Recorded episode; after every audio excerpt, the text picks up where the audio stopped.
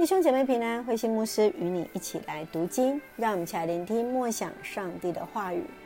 传道书第四章十三节到第十六节，王的智慧。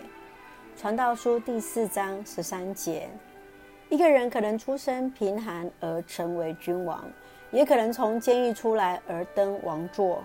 可是如果年老的时候愚昧，不肯接受忠言，他就比不上一个穷而聪明的年轻人。我想起世上所有的人，知道他们当中有一个年轻人要起来替代旧王的统治。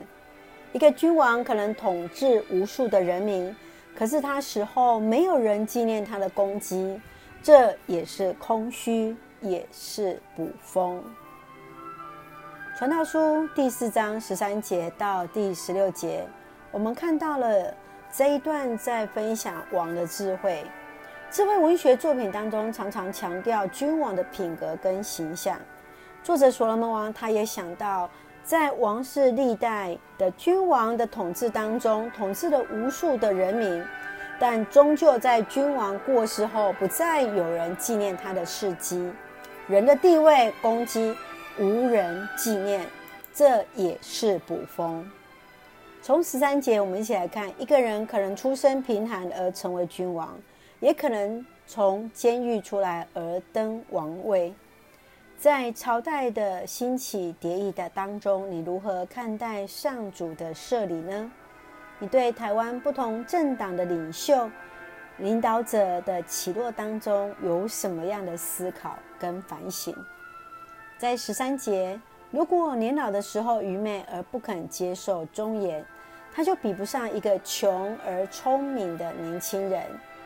经文当中没有指出那个年老愚昧的人是谁，但我们可以看到，像约瑟、撒母耳、大卫这些年轻敬畏上帝，就得到上帝所赐的智慧的这几个年轻人，而不是在于年长或者是年轻。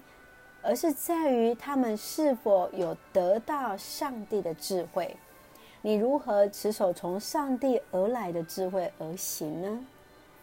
最后，我们来看第十五节。我想起世上所有的人，知道他们当中有一个年轻人要起来替代旧王的统治。我们想想，上台是机会，下台是智慧，权势终究会交替。你认为如何让自己的名字成为美丽的故事，优雅转身呢？我相信在这段经文也有让我们很多的思考跟反省。我们一起来看《传道书》第四章第十三节：年老的时候愚昧，不肯接受忠言，他就比不上一个穷而聪明的年轻人。是的，我们相信聪明的年轻人必蒙受神的祝福。也愿我们成为那有智慧的人。让我们一起用这段经文来祷告。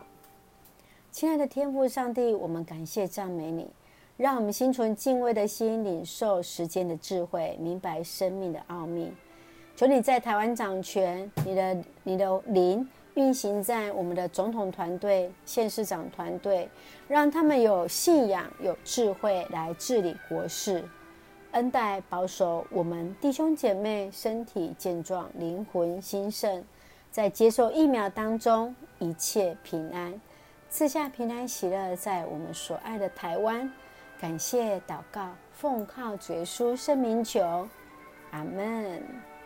弟兄姐妹，愿上帝的平安与智慧与我们同在，使我们成为神的器皿，为主所用。愿主的平安与你同在，弟兄姐妹。平安。